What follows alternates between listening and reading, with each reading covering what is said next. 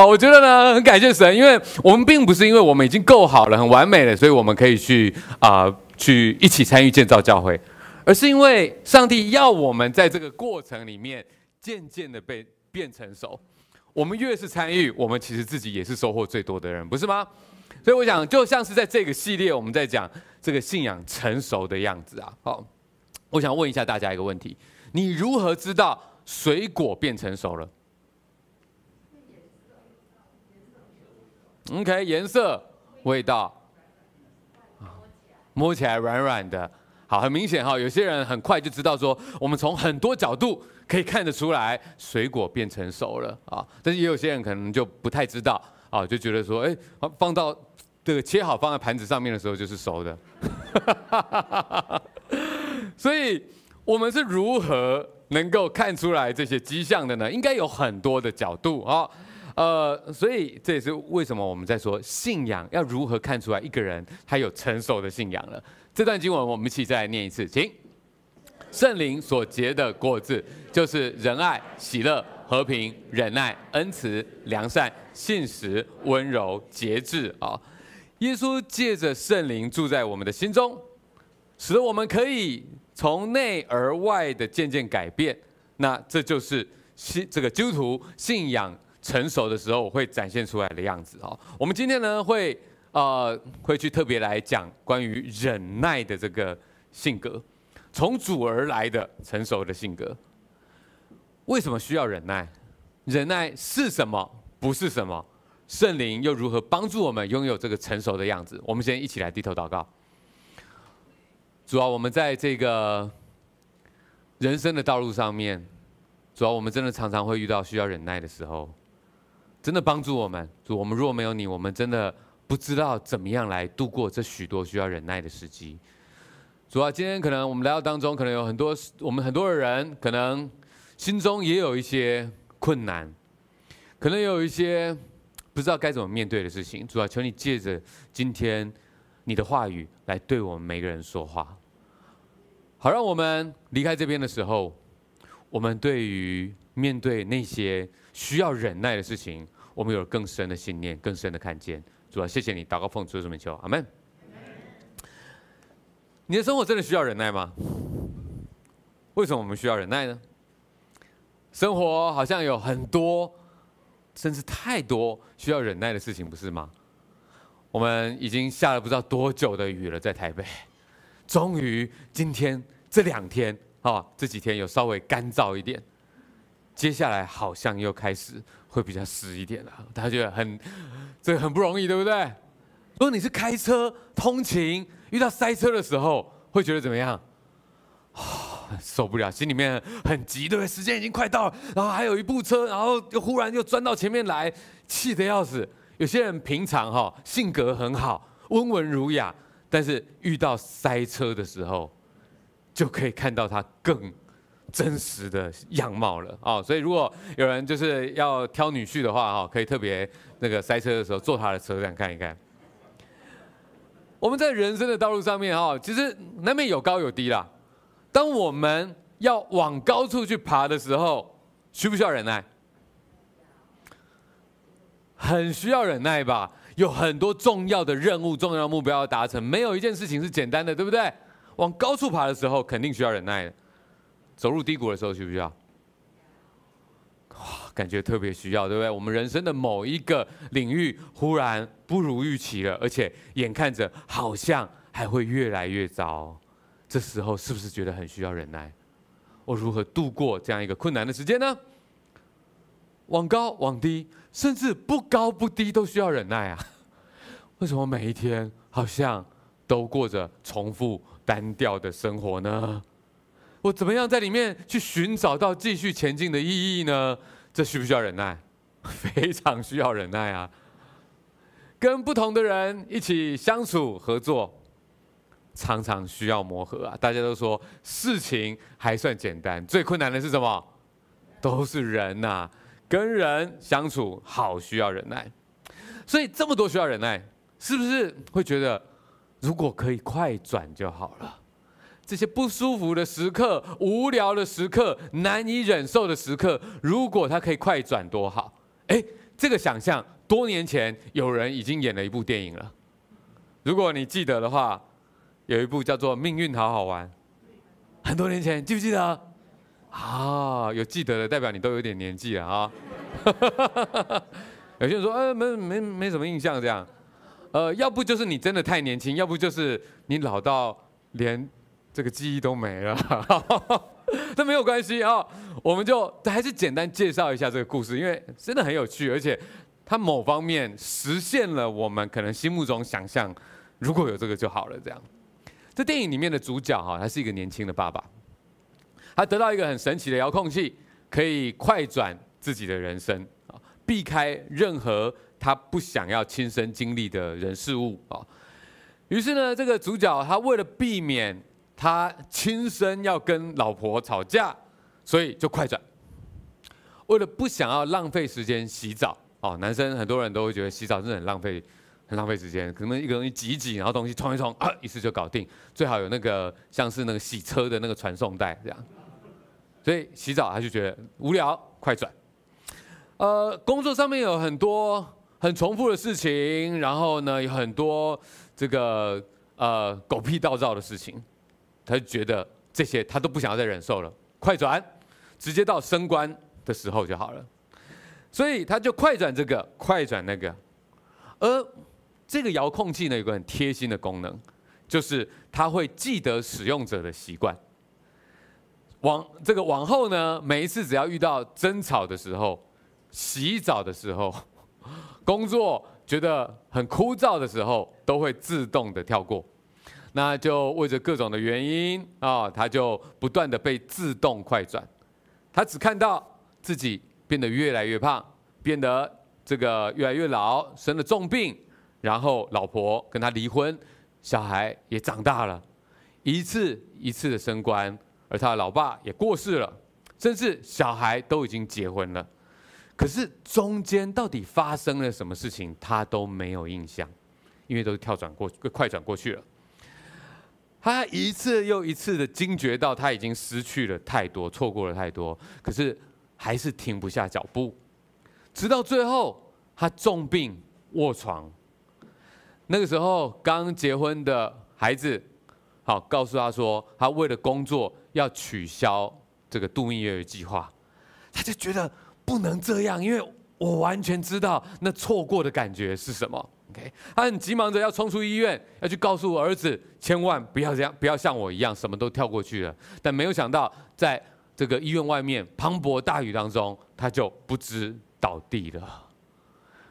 故事并没有在这边做最后的结束，但是结局我就暂时不说了。好，你还想要回味的，自己再去看一看好了啊。哇，想一想就觉得这真的是蛮有感触的哈。这些不舒服的。需要忍耐的过程，好像并不是完全没有意义，不是吗？好像它不应该只是被跳过而已，不是吗？我们到底如何学会用一个有力量的眼光，来让这些看似不舒服的过程，到头来显出意义呢？这样的眼光是不是很重要？神他也期望我们可以这样忍耐。他也给了我们，他也应许我们能够这样的忍耐，因为他给了我们耶稣基督。接下来这几段经文，我们一起来念，请。那落在豪土里的，就是人听了到，持守在诚实善良的心里，并且忍耐着结实。神希望他所给我们的所有美好的东西，当然更重要的是他给我们的真理。这个福音，我们能够把它放在心里面，而且经过一个过程，然后忍耐到它能够结出子粒来。所有美好的东西，它必须经历那个忍耐的过程。再来，我们继续念，请你们必须忍耐，使你们行完了神的旨意，就可以得着所应许的。神给我们的计划，必定包含忍耐。但是在忍耐之后，他有一个美好的应许要给他的儿女，所以这个忍耐他不是没有盼望的。再来，我们现在念，请，亲爱的弟兄啊，你们既盼望这些事，就当殷勤，使自己没有玷污，无可指摘，安然见主，并且要以我主长久忍耐为得救的因由。所以在这一个忍耐的过程里面，上帝给了我们一个很强大的力量，强大的陪伴，也清晰的榜样。所以，我们真的能够如此忍耐下去。我觉得我们在读这些忍耐的经文的时候，一方面觉得哇很有道理，很鼓励，但另外一方面也很有可能，忍耐这个字对每一个人可能有不同的印象。可能你的成长过程，你可能看过一些忍耐，然后你觉得说哇，真的要那样忍耐吗？圣经的忍耐到底是怎么样，而不是怎么样呢？我觉得这我们也必须要理清哦。否则同样一个字，我们可能会有各自不同的想象哦。接下来我们来说一下忍耐，它不是什么？圣经所说的忍耐，它不是委曲求全、很可怜的那个样子哦。因为没有办法可以做什么，所以只好苦涩的承受现状。这看起来虽然像是在忍耐，可是里面怎么样？是苦的啊，是无奈的，是没有信念的啊。这样的忍耐不是真正的打从心里接受现在的状况，只是不得不。对这样的人来说，是觉得现在这个过程是完全没有意义的，巴不得早一点脱离现况。我想到以前可能很多男生哈去服兵役的时候啊，都觉得真的就是不得不啊，所以常常对对着那些自愿役的哦的这些阿兵哥哦，就会对他们说：你们是自愿役，我们是不愿意呀。哦，这个很多男生都非常熟悉这句话了，只希望可以早一点数完馒头，早一点退伍，因为觉得在里面的日子。真的就是只是在浑水摸鱼，看不出任何的意义。那样子的忍耐，其实是一种无奈啊。好，这个盼望呃接下来当兵的，好可以啊觉得比较有意义一点，好吗？好，但是我们可以了解到，很多人都经历过那种，我不知道我的意义是什么，我唯一的意义就是倒数计时，希望那一天早日结束。圣经所说的忍耐。不是那样的感觉哦，OK？圣经所说的忍耐，也不是另外一种卧薪尝胆、忍辱负重的样子，好像一切的咬紧牙关，只是为了要复仇、要证明自己。这样子的忍耐，跟刚刚的那种委曲求全比起来，有没有稍微强一点？好像有啦，对不对？有没有稍微积极一点？好像有一点哦。因为至少他们还想把愤怒化为自己逆风前行的一种储备力量哦。其实蛮多那种励志型的电影哦，就会有像这样子的桥段啊。你会看到呢，主角在失败之后，然后呢想要东山再起，于是呢接下来这一段就会通常就会有这个很激励的音乐，然后就看着主角呢这个有一幕一幕奋斗的画面。啊，也许呢就在深山里面练功啊，好，也许呢就是在运动的操练，啊，打拳啊，噔噔噔，好，然后跳绳，或者很努力的工作，对不对？啊，到处去拜访啊，然后呢这一段就会时间轴不断的快转，直到有下一个机会来验证自己成长的这个场面出现，对不对？我们可能都在电影里面。励志电影都一定会有这个桥段的，对不对？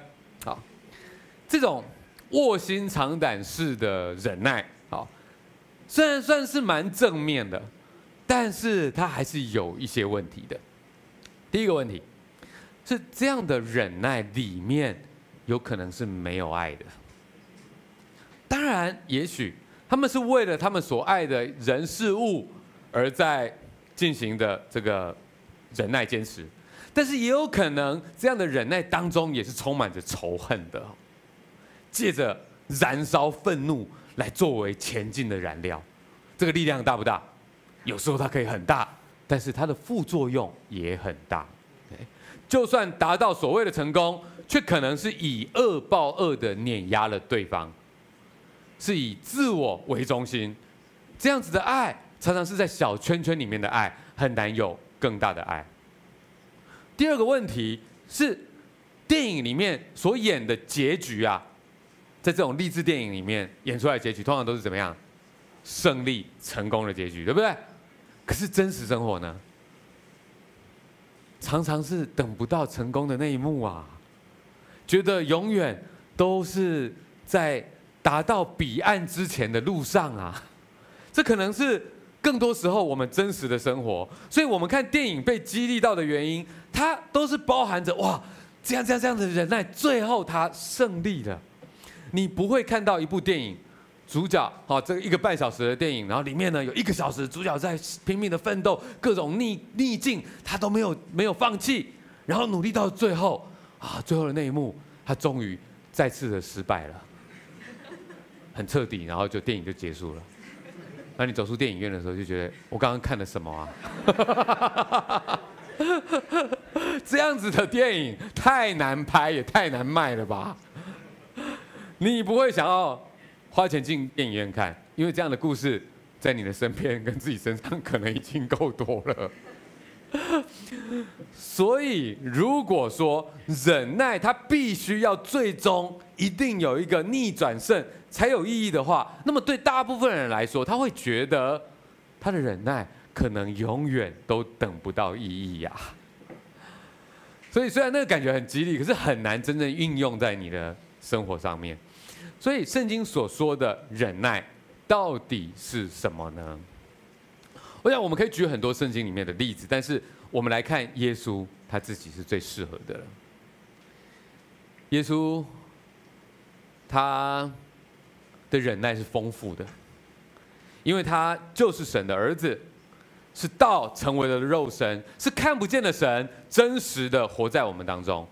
耶稣的忍耐虽然是极度的痛苦，可是在他的心中却是非常有信念的，非常有爱的。是心甘乐意的，也是非常有意义的。我们一起来念这段经文，请。他本有神的形象，不以自己与神同等为强夺的，反倒虚己，取了奴仆的形象，成为人的样式。既有人的样子，就自己卑微，存心顺服，以至于死，并死在十字架上面。我们。看到耶稣他的生命，其实我们可能已经觉得已经很熟悉耶稣为我们做的事情了。可是如果我们再仔细去想一想，这整个过程，他需要忍耐多少事情？我细我们细心的去体会，试着去拆解一些出来，你可能会看到什么？第一个，你可能会看到耶稣在失望当中依然不放弃。耶稣他从创世之初啊，就已经与天父同在了。天父借着耶稣创造世界跟人类，所以耶稣他一定清楚的知道，神造人是要让我们可以去反映出神的特质。可是人却一次一次的让神失望了。虽然如此，神还是一次又再一次的给人机会。甚至让本该成为神、没有任何限制的耶稣，他进入了肉体有限制的小婴孩的这样的一个样式，从吃喝拉撒睡每一件最基本的事情，他都要重新学起，因为这样子他才能够。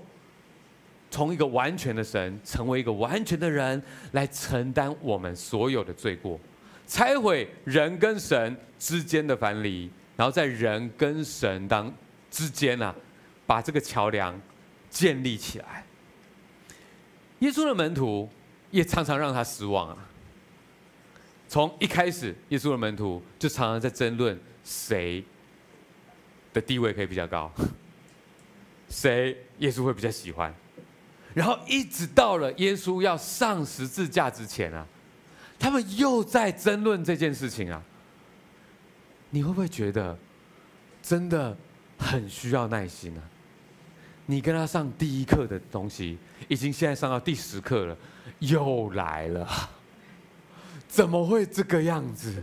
等一下就要上十字架了耶！怎么这些这么基本的东西你们都没有学会呢？要教你们多少次啊？其实不只是这段时间，从上帝创造人一直到现在，已经经过几千年的时间，人还是一样的让神失望啊。而耶稣。他已经亲身的来到人当中，我已经跟你们在一起，跟你们分享这一切。我在你面前示范给你看，也教导你了。现在我要去上十字架了，你们又在这边吵，谁才是比较大的？以后要坐高位呢？如果你是耶稣，你会是什么心情？我等一下还要去上十字架吗？我干嘛呢？还是让你们先去上了，先被钉一钉。那我等下再把你们救下来好了。真的很闷呢，你不觉得吗？你觉得耶稣要做的忍耐容易吗？太难了吧？如果是我们，早就受不了了，对不对？然而耶稣，他在这样的一个时刻，他还是很温柔的，但是也很直接的、很坚定的，继续去教导他们，说在神的国度里面。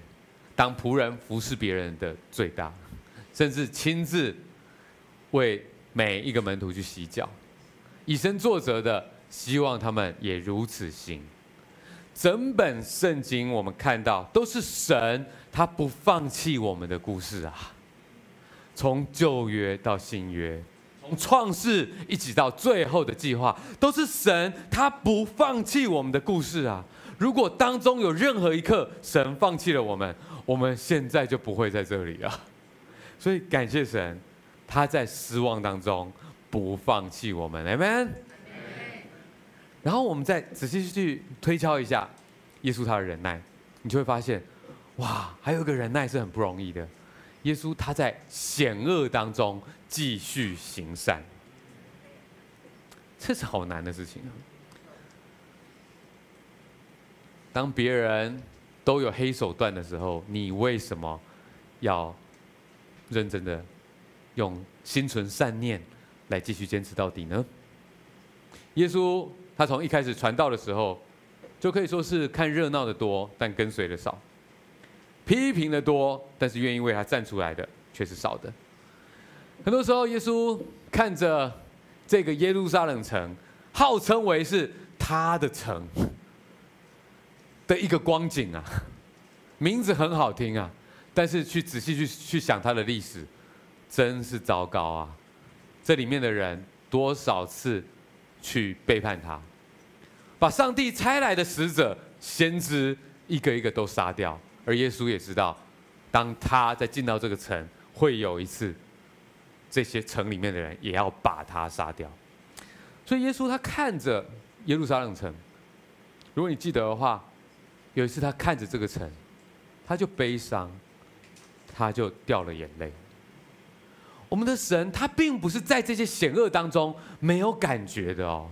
这个忍耐，并不是因为他是神，所以他就船过水无痕。不是哦，耶稣也不是拿一个水瓶，然后这样，嗯，就经过跟众生这样子哈在一起，然后用一个一 一个表情，没有感觉。不是的，耶稣是真实的活在当中，真正去爱过，也真正流过眼泪，然后受伤的时候他会哭，他会难过，他为了这些人的光景，他真的会难过的。如果你没有感觉，那忍耐是很很简单的事情。正是因为痛，正是因为受伤，所以忍耐才珍贵。在这样的情况还愿意去忍耐，这背后的爱是何等的大。而在这样一个情况之下，耶稣没有容许自己的热心冷却下来，或者因此停止传道，没有，他反倒仍旧天天在圣殿里教导人，重复做简单而微小的事情，有时候就是最不容易的。孩子每一天哭闹，常常不听话，但是继续为他把屎把尿做早餐。做重复的事情，有时候这就是最不容易的事情了。每次教，每次教都不会，甚至回过头来，他还要咬你一口，你还要继续的做同样的事情，去帮助他，去带领他，试着去影响他。有时候这就是最不容易的事情了。每一个人都超捷径，用暗黑的手法来做事情，但是你仍然原原本本、老老实实的继续凭着那股傻劲，用正确的方方法一五一十的走下去。这有时候就是最不容易的事情了。耶稣仍旧在各样的险恶当中，天天在圣殿里教导人。有一次在会堂里面，法利赛人故意挖坑给耶稣跳。看他在安息日治病或不治病，然后耶稣看着这些法利赛人，看到他们心中的那种麻木不仁，真的很伤心呐。圣经里面就是说，耶稣看着他们就觉得很忧伤。安息日的设立是为了要医治你们，让你们在上帝的同在当中可以活过来的。而今天你们拿这个安息日的律法要来要挟我，看我今天要不要医治那个要死的人啊？所以耶稣耶稣他很忧伤，圣经就描述他很难过。然后在这样的险恶当中，他觉得 怎么会变成这样？你们这些人应该是要去呼喊这个百姓能来跟随神的，但是现在我在这边，你们到底在干嘛？耶稣难过的同时。他有没有惧怕那些自以为义的反对者？没有，一点也没有。他态度坚定，在会堂的中央治好了那一个病人。感谢神，耶稣他并没有因为反对者用各样的恶来攻击他，他就退缩了，就停止了，反倒他存心忍耐，继续做对的事情。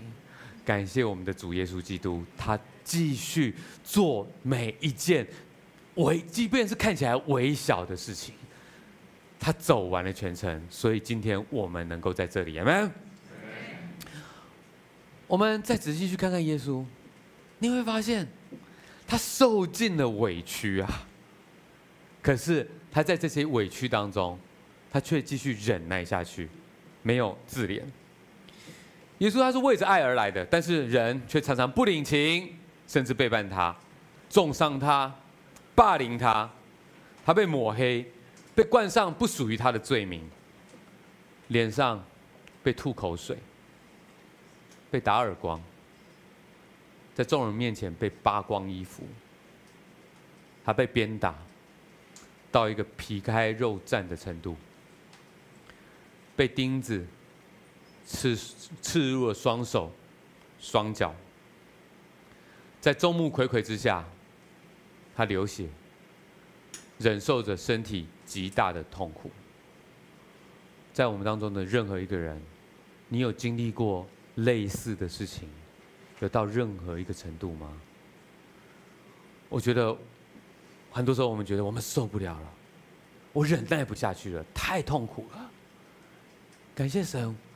他让耶稣亲身经历了这一切，所以当我们去想到他的时候，我们会有一个完全不同的比例尺出来。我们重新在看待我们所面对的事情的时候，我们不只说上帝你懂，我们也可以说上帝在你的面前，我的苦难变小了。而在这些极大的痛苦当中，这期间，耶稣他说了什么？在这当中。他向天父祷告说：“父啊，赦免他们，因为他们不明白他们所做的是什么。”耶稣他传福音给身边的罪犯，宣告其中一个将来要永远在他的乐园里面一同在那边快乐。想一想，按照耶稣的权柄跟能力，他大可以觉得。自己太可怜，太委屈了，何必如此呢？然后他可以呼叫天使来拯来救他，使他脱身，结束这场又荒谬又揪心的灾难。但是他不要，因为神的爱本来就包含着会受到伤害，并且在伤害当中继续爱下去。他只有完整的经历这一切，才能够真正的拯救我们。当他终于忍耐到最后一刻，他大声喊：“成了。”他不是在最后一刻说：“我好惨。”他不是说我好闷，他不是说没了，他不是说糟了，他是说成了。所以我们知道，他不是为了自己在忍耐，他是为了我们跟神的关系在忍耐着，为了短暂软弱的人能够跟那永恒。圣洁的神能够和好而忍耐这一段路，所以仔细去思想这一切，思想我们的主耶稣基督，你会不会觉得他真的跟我们很不一样呢？我们的忍耐跟他的差距是不是很大呢？而耶稣在爱中所展现出来的忍耐，是不是吸引着我们更想要去感谢他、爱慕他、敬拜他？跟随他呢？这不是说我们马上就可以做到像他一样，但是这吸引着我们，觉得忍耐这件事情，它有了不只是愁苦的意义啊！忍耐这件事情，它有在爱当中一个新的意义啊！而且是有人为我们先这么做了，因此我们在上帝的计划当中，忍耐。它变得丰富了起来。它有神先为我们亲身经历的，也有因为这样，所有上帝的儿女也一同经历的。有许多人的忍耐是觉得好孤单，就会进到那个黑暗当中的一盏灯，然后就会有树叶这样飘下来。哦，你的忍耐画面是这样，但不是的。耶稣基督他光照下来之后，这个忍耐会让你看到更多。让你看到我们的主耶稣基督为我们忍受的才更多呢。当我们一个人在里面讲说：“哇，好可怜哦！”听了风声，然后上帝的光照，圣灵会引导我们看到耶稣在他的忍耐里面，他所经历遭遇的那是更大的。而随着灯这个灯光越照越大，你还会看到历世历代的圣徒们。在上帝的肢体关系里面，还有我们一同在忍耐的弟兄姐妹啊，所以我们就会看到了这段经文，一起来念。这就是为什么只有圣灵才能结出忍耐的果子。一起来念，请。我们既有这许多的见证人，如同云彩围绕着我们，就当放下各样的重担，脱去容易缠累我们的罪，存心忍耐。奔那摆在我们前头的路程，仰望为我们信心创始成终的耶稣。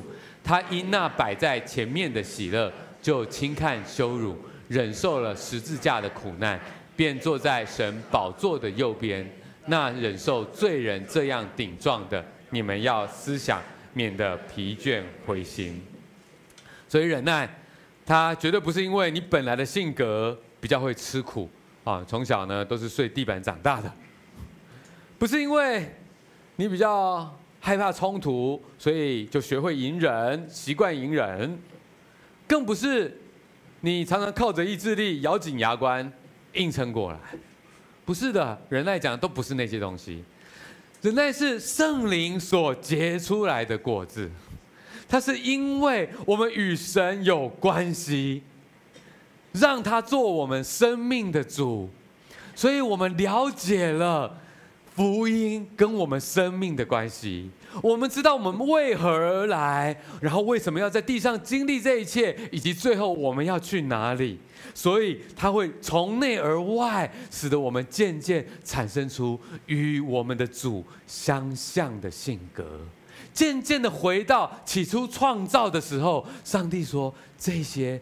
是我所创造的人，我是我造他们是照着我的样式去造的，在我们里面渐渐的有主的样子。所以当所处的环境可能逼迫着我们，我们在困境当中，让我们觉得好想放弃，好想要报复，只想要舔自己的伤口，甚至只想要放纵的时候，你的肉体跟你的本性可能会对你呐喊说：“让我来，让我做一次主人吧。”你会怎么办呢？是会回到过去的老路上面吗？但是那条路是通往死亡的啊，在那边不会有出路的啊，在那边只有更多的捆绑啊。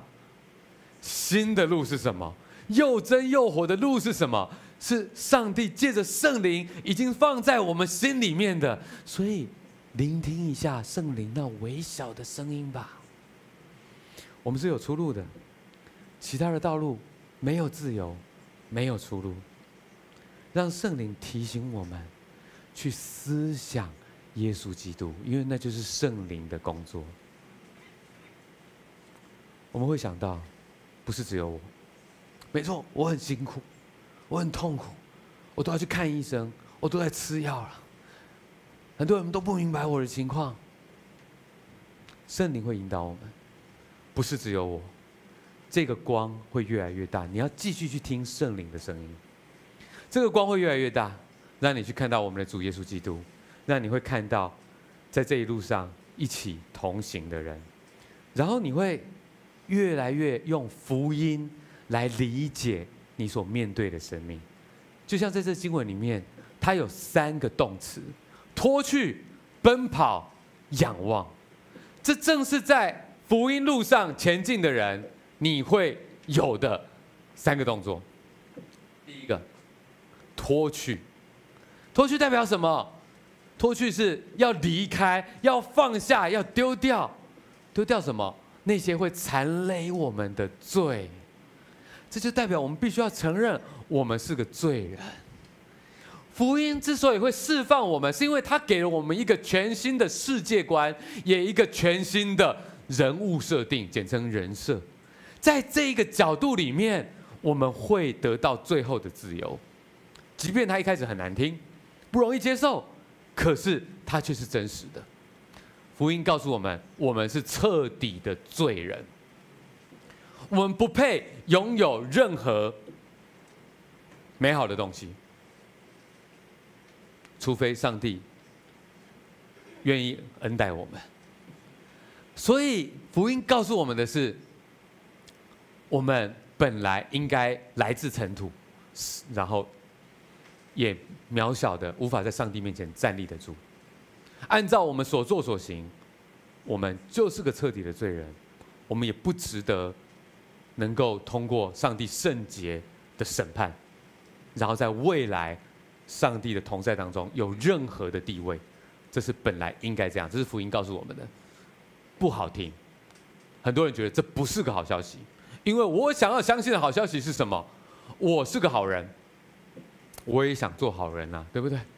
我是个好人，我觉得我不错，跟很多人比起来，我觉得我已经不差了。我没有杀人放火，我也做过不少好事，该捐款的时候我也有捐捐过。我是个好人，我应该靠我的努力，我可以得到更多的成就，我值得更好的。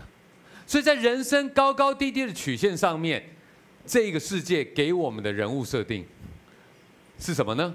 是我觉得我。不在这里，我至少也要在这里。我应该在那个高的地方。如果我有机会达到了某些目标，得到了某些地位，拥了什么样的资产，我希望我至少可以保持现在所拥有的。如果可以更多更好，但是我不要往下，我不要失去，因为我值得，我应该，我可以这样。这个世界的人设听起来很不错，但最终却是咒诅。你必定。会经历到那些时刻，你开始往下掉。在这个世界的设定里面，没有办法忍受下去了。为什么我失掉那么多？当你从这一条线往下看的人生，下面的这些都是失去的。你如果你刚好有，那你觉得是应该的。这是一个多么大的网罗啊！这是多么悲惨的一个生命态度啊！可是，在福音里面的生命态度却完全不是这样。你不要觉得那样子很消极，没有，这是我所听过、所理解过最积极的生命态度了。我们本是尘土，我们就算想要做好的事情，但我们心中常常有很多坏念头跑出来，以至于我把每一件好的事情，最终我都把它搞复杂了。所以，我本来应该是这样的，但是在神的恩典之下，不管是这样，或者是这样，或是那样，或是这样子，因为这条线是在最底下，所以所有上面的东西都是什么？恩典，都是感谢，都是赚到的。当上帝给我祝福的时候，我感谢；但是上帝在给我管教的时候，我知道在这管教背后仍然有爱。所以这样子的一个人物设定是自由的，是有力量，这是福音所给我们的角度。如果神他没有这样对待我们，呃，我们就在永恒的死亡里面就消失了。可是神却给了我们莫大的恩典，让我们可以脱去那缠累我们的罪，所以可以怎么样？继续。奔跑，那摆在我们前头的路程，这个奔跑的原文意思不是只是慢跑而已哦，是快步，而且向着目标快速的奔跑。所以它的重点是在于，它是看得到最后前面的那个终点的。这个奔跑告诉我们神的应许，神的应许永不失败，他的儿女必定得胜。在那天，我们要享受永远的生命跟快乐。所以福音给了我们一个忍耐的眼光和忍耐的力量，就是我们知道在地上我们不管是怎么样，可是最终上帝的应许一定会实现。所以，如果你知道在这个剧情的最后最后，你是站在得胜的那一方，那会不会让你更有盼望忍耐下去呢？一定会的，对不对？这是一个很有力量的一个生命观。当你知道最后是这样的时候，你会很消极吗？不会，因为你知道最后既然是必定是在神的这个应许之下成功的，那不是因为我做的多好哦，而是在神的应许之下能够胜利哦。所以那就代表我可以很放心的在上帝的这个确保当中。去勇敢的为神做梦，任何上帝所喜悦的事情，我就大胆的向他祈求。任何有机会能去荣耀上帝的事情，我就跟上帝说：上帝尽量的塑造我，让我不要小看我自己。我看到许许多多的弟兄姐妹，许许多多神所使用的仆人，他们是既谦卑，可是却又变成上帝所高举的仆人。他们做到了很多过去他们做不到的事情，正因为他们不是为自己而做，而是相信上帝能够塑造他们，使他们做到他们所不能够做的事情。这个奔跑的道路，它是非常积极的一件事情。仰望，在整个路上，我们不是看不到一个可以啊抓住的这个这个安全感的。在这个路上，我们有很大的陪伴，就是耶稣基督自己。我们会仰望为我们信心创始成终的耶稣，一边跑。有时候很开心，但也有些时候我们觉得好困难。在那困难的时候，圣灵会引导我们。跑着跑着，有时候觉得好像只剩下我一个人在跑了耶，好像要走下，就继续走了。但没有关系，我们有耶稣可以让我们去仰望。我们仰望他的时候，我会渐渐再一次发现，我并不孤单。他一直都在，在这个路上面，他持续在跟我们同行。同时，他会像这个经文一样安慰我们。他说：“你再看一看，仰望的，我们能仰望只有他一位。”但是除此之外，我们身边必定还有许多的见证人，如云彩般围绕着我们。我们可能会想到一些历世历代的圣徒，我们也会想到在我们身边的弟兄姐妹。有时候在我们顺境的时候，我们不我们不知道有一些弟兄姐妹原来他经历了那么困难的事情，直到你自己也经历了之后，开始有人告诉你说：“哎，那个某某某他也经历过，你要不要去找他分问他一下他的经验？然后你们可以彼此鼓励一下。然后你才发现说什么？原来你也经历过这样的事情。其实上帝他正借着很多的困境、逆境，要来撼动一下我们已经形式化的信仰生命啊。而这一些在信仰路上一起同行的这些云彩见证人，他从来都没有少过。当我们去聆听圣灵的声音，仰望耶稣的时候，这一些见证人，他有一像云彩一样丰富了起来。所以我要鼓励大家，今天我们再来尝试一个敬拜。我们等下来唱诗歌。当我们在唱诗歌的时候，我们心中去仰望耶稣。我们在唱诗歌的时候，我们也去想到上帝，他真的恩待我们，让我们拥有团契，拥有教会，我们有身边如同云彩般的见证人，让我们可以继续忍耐下去，直到天家的那一刻。希望今天讲到可以鼓励大家，有没有？